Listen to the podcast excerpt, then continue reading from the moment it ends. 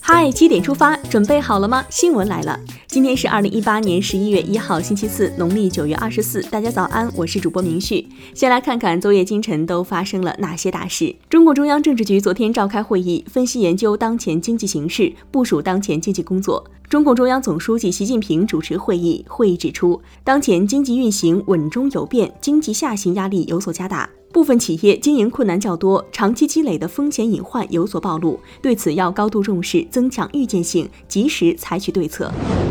中共中央政治局昨天下午就人工智能发展现状和趋势举行第九次集体学习。习近平强调，加强领导，做好规划，明确任务，夯实基础，推动我国新一代人工智能健康发展。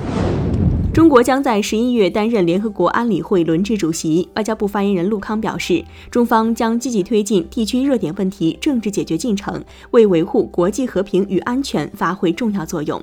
中国上一次担任联合国安理会主席是去年七月份。国台办发言人昨天表示，台胞长期关心的双重参保的问题有望解决。已经在台湾参保并继续保留社会保险关系的台胞，可以持相关授权机构出具的证明，不在大陆参保。据人社部消息，二零一八年退休人员基本养老金调整工作有序推进，目前各地区企业退休人员已经全部发放到位。针对外媒指责中国是最大的二氧化碳排放国，生态环境部回应：如果衡量人均二氧化碳排放量或历史累积的人均二氧化碳排放量，中国要远远低于很多发达国家。拿着片面的数据，怎能得出真实的结论呢？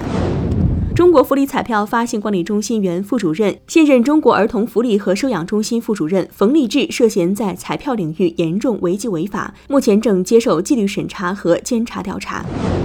我国南沙群岛永暑礁、楚碧礁、美济礁气象观测站昨天正式启用，这意味着南沙部分海域气象观测空白得以填补，以后南海地区天气预报将会更准了。下面来关注总台独家内容。上海浦东在改革开放的春风吹拂下，于滩涂棚户中诞生了一座现代化新城。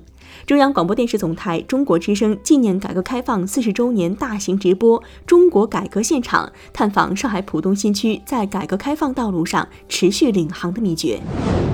接下来关注一组国内资讯。昨天晚上十一点半左右，重庆万州长江二桥坠江公交车被打捞出水，经过公安机关初步核实，失联人员十五人，揪心。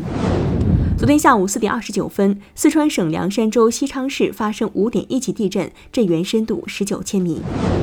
今天开始，北京市非机动车管理条例将正式实施，电动自行车需要登记挂牌才可以上道路行驶。据了解，合规电动自行车上牌最快十五分钟就能完成，有序管理更加安全。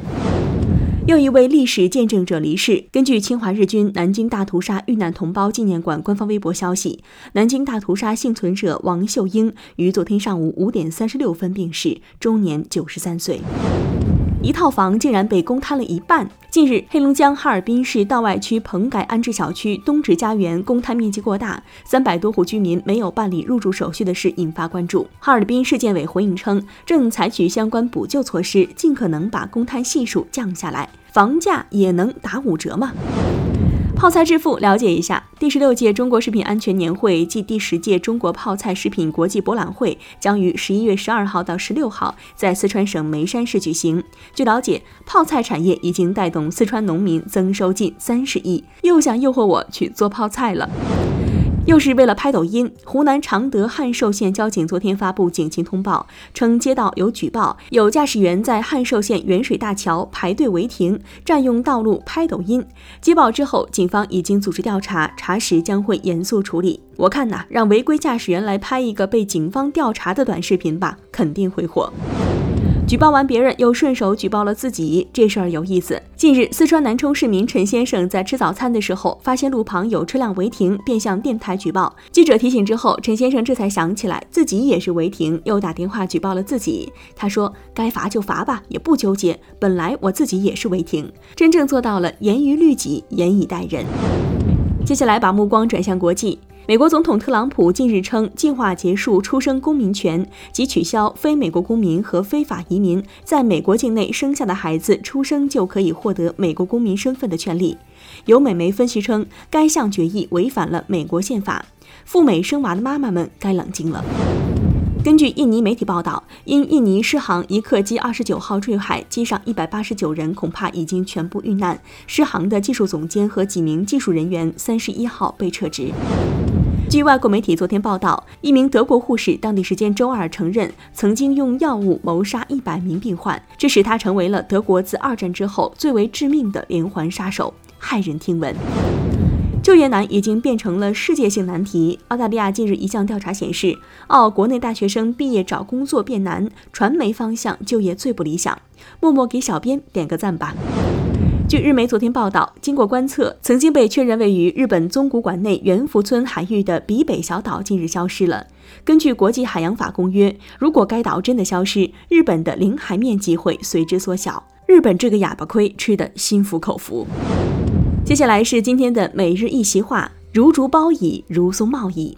二零一七年七月一号，习近平主席在庆祝香港回归祖国二十周年大会上发表重要讲话，引用“如竹包矣，如松茂矣”形容回归祖国二十年的香港生机勃勃、风华正茂的样貌。他指出，二十年来，香港依托祖国面向世界，熠熠新创，不断塑造自己的现代化风貌。一国两制在香港的实践取得了举世公认的成功。如竹包矣，如松茂矣，出自《诗经·小雅·思干》，意思是人口众多如竹丛一般稠密，家族昌盛似苍松一般兴旺。最后进入到今天的每日话题：五岁小朋友简历走红，网友说输在了起跑线上。